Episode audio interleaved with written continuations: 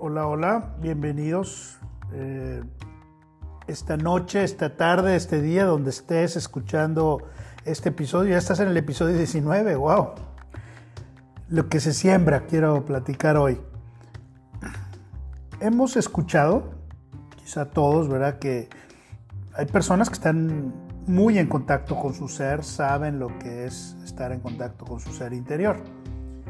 Eh, pero lo que yo también he escuchado es que al encontrar satisfacciones, eh, digamos, en el mundo, puede ser un reto al final de cuentas.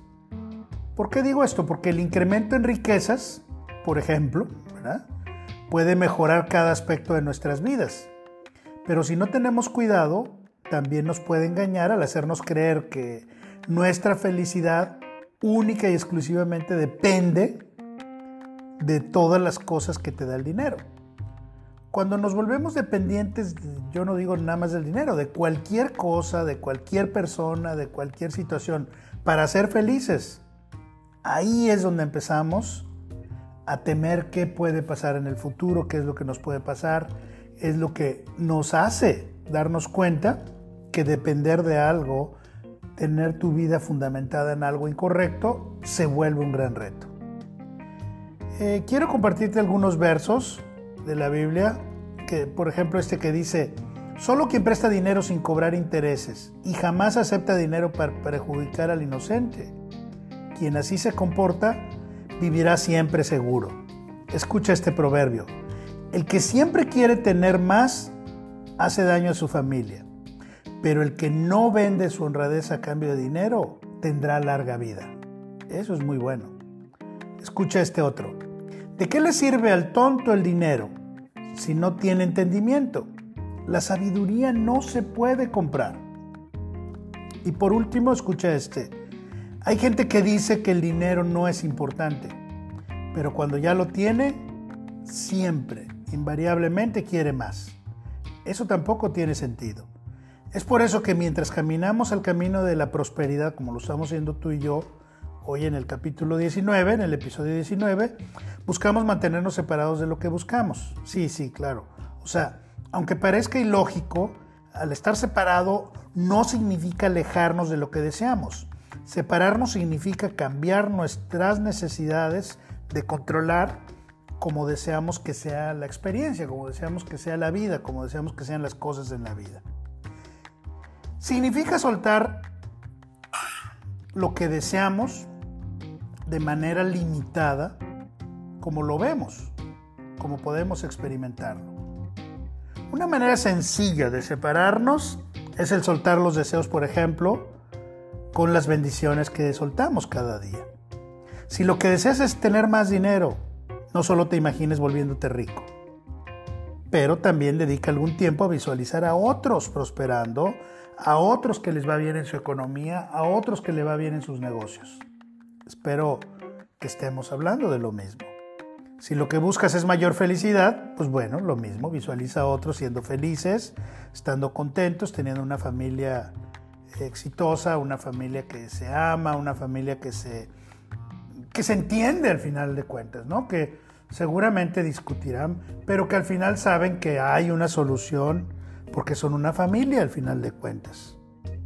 Cuando estás dispuesto a dar a los demás, finalmente, ¿qué sucede?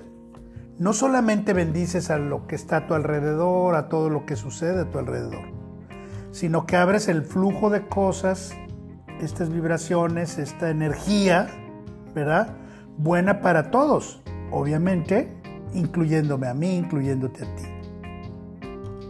Y así lo que siembras, se cosecha. Lo que haces, se te regresa lo que intentas empujar vuelve a ti. Así funcionan las cosas. Tienes que dar para recibir. Si das poco, recibes poco. Si das mucho, recibes mucho. Si das amor, recibes amor. Si das paz, recibes paz. Si das odio, recibes odio. Si das rencor, recibes rencor y así sucesivamente. Todo lo que sembramos es lo que vamos a cosechar. Y si siembras abundantemente, también abundantemente vas a cosechar. Bien, ¿Cuál es la acción del día? Lee nuevamente tu plan de negocio para la prosperidad. Dos, coloca por favor el dinero en tu contenedor y repite la frase tres veces que tienes escrita ahí. Bendice a todos los que están contigo, a los que están a tu alrededor, a los que están cerca de ti, a todos los que quieras. Sigue regalando y dando más bendiciones a los demás. Te comparto el pensamiento del día y este me encanta. Lo hizo Norman Vincent Peale. Es una persona que escribió un libro muy, muy poderoso, ¿verdad?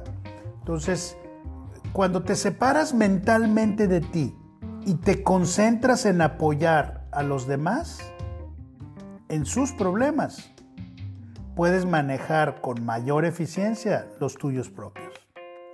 De alguna manera, el acto de dar de ti es un factor personal que genera fe.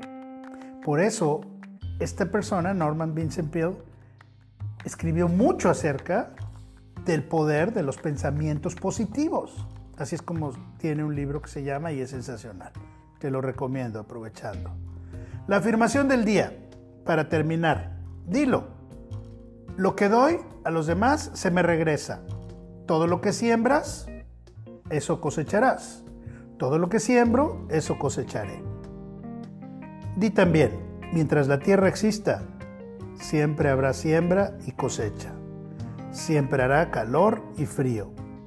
Siempre habrá sol y lluvia. Siempre habrá invierno y verano. Y también habrá oscuridad y habrá luz del día. Te dejo con estos pensamientos y estas afirmaciones del día. Nos vemos mañana.